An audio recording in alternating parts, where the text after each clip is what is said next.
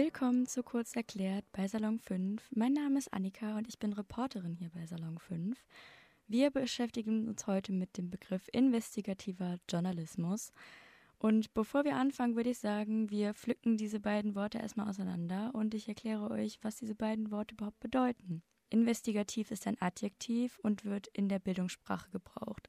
Übersetzt heißt es aufdeckend, nachforschend oder enthüllend und kommt aus dem englischen investigative. Das Wort Journalismus ist ein Substantiv. Journalismus hat nicht so die eine Definition, sondern ein paar mehrere und ich habe mir jetzt drei rausgesucht. Zum einen habe ich mir die Definition von Manfred Rühler aus dem Jahr 1980 rausgesucht. Journalismus ist die Herstellung und Bereitstellung von Themen zur öffentlichen Kommunikation. Dann gibt es mehrere Definitionen noch vom DJV, vom Deutschen Journalistenverband. Zum einen ist es die Definition, Journalismus ist die Selbstverpflichtung, Sachverhalte und Vorgänge öffentlich zu machen, deren Kenntnis für die Gesellschaft von allgemeiner, politischer, wirtschaftlicher oder kultureller Bedeutung ist. Das ist eine Definition, die ich halt nicht so verständlich finde. Dafür ist die letzte Definition, finde ich, umso verständlicher, die ich auch in meinem Studium sehr gut verstanden habe. Journalismus ist das systematische Sammeln, Auswählen, Bearbeiten und Veröffentlichen von Informationen, die für bestimmte Zielgruppen interessant bzw. relevant sind.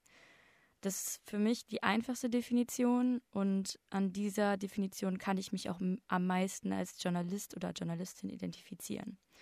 Ja, leider ist der Journalismus bzw. das Wort Journalist kein geschützter Begriff und jeder Depp, der eben eine Tätigkeit wie eben das systematische Sammeln, Auswählen, Bearbeiten und Veröffentlichen von Informationen ausübt, kann sich als Journalist bezeichnen. Es gibt viele Menschen, die sich als Journalist bezeichnen, die die Berufsbezeichnung Journalist nicht verdient haben, weil sie nichts anderes als Fake News verbreiten, was leider sehr traurig ist. Kommen wir zurück zu unserem eigentlichen Thema investigativer Journalismus also aufklärender bzw. enthüllender Journalismus.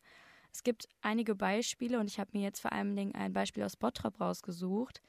Der Fall der alten Apotheke. In Bottrop hat ein Apotheker jahrelang Krebsmedikamente gepanscht und verdiente daran Millionen. Unter anderem betrug er dabei auch tausende Menschen um ihre lebensrettenden Arzneien. Korrektiv hat diesen Fall damals aufgedeckt und Salon 5 hat mit zwei Mitarbeitern, dem Whistleblower und dem investigativen Journalisten Bastian Schlange gesprochen. Diesen Podcast findet ihr unter Salon 5 unter der Rubrik Podcast Bottrop Alte Apotheke. Hört gern mal rein.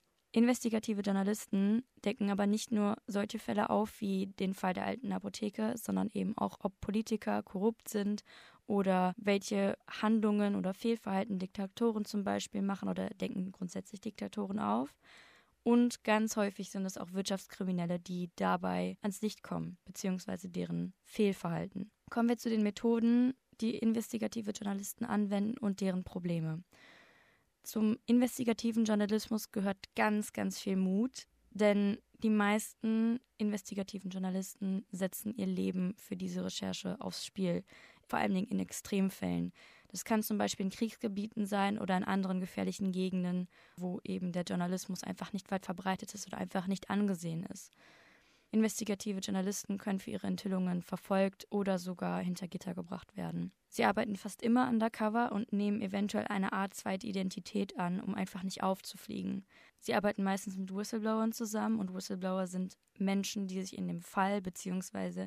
in dem Gebiet, wo die investigative Recherche stattfinden soll, auskennen. In dem Fall der alten Apotheke sind es zum Beispiel die Mitarbeiterinnen gewesen. Außerdem müssen die Journalisten jeden Fakt mehrmals überprüfen und sie müssen sich auf die Leute, deren Informationen sie bekommen, verlassen und auch diese Informationen immer weiter nachprüfen. In Extremfällen stehen die investigativen Journalisten an der Grenze, etwas Großes aufzuklären, aber geben dafür eben ihre Privatheit oder eventuelle Freiheit auf. Leider wird dem investigativen Journalismus viel zu wenig Aufmerksamkeit geschenkt, denn die Aufmerksamkeit sinkt in Zeiten von Social Media und Fake News immer, immer weiter. Die meisten wissen gar nicht, was investigative Journalisten für einen nicht aufgeklärten Missstand aufgeben für diese Recherche. Es geht vor allen Dingen darum, dass sie daran festhalten, der Gesellschaft etwas Gutes zu tun. Das ist das Ziel von investigativem Journalismus. Etwas Gutes zu tun, einen Missstand aufzuklären, Menschen, die Schlechtes tun, hinter Gitter zu bringen. Halten wir nochmal fest. Investigativer Journalismus ist aufklärender aufdeckender Journalismus. Es geht vor allen Dingen darum, Missstände in der Gesellschaft, Fehlverhalten von Menschen aufzuklären. Es soll eine Bereicherung für die Gesellschaft sein. Investigative Journalisten können sich in Lebensgefahr begeben, können für ihre Taten eingesperrt oder verfolgt werden. Grundsätzlich wird dem investigativen Journalismus viel zu wenig Aufmerksamkeit geschenkt. Ja, meine Lieben, das war es auch schon wieder mit diesem Podcast. Ich hoffe, ihr seid jetzt schlauer als vorher. Mein Name ist Annika, ich bin Reporterin bei Salon 5. Vielen Dank, dass ihr eingeschaltet habt und wir hören uns beim nächsten Mal. Tschüss!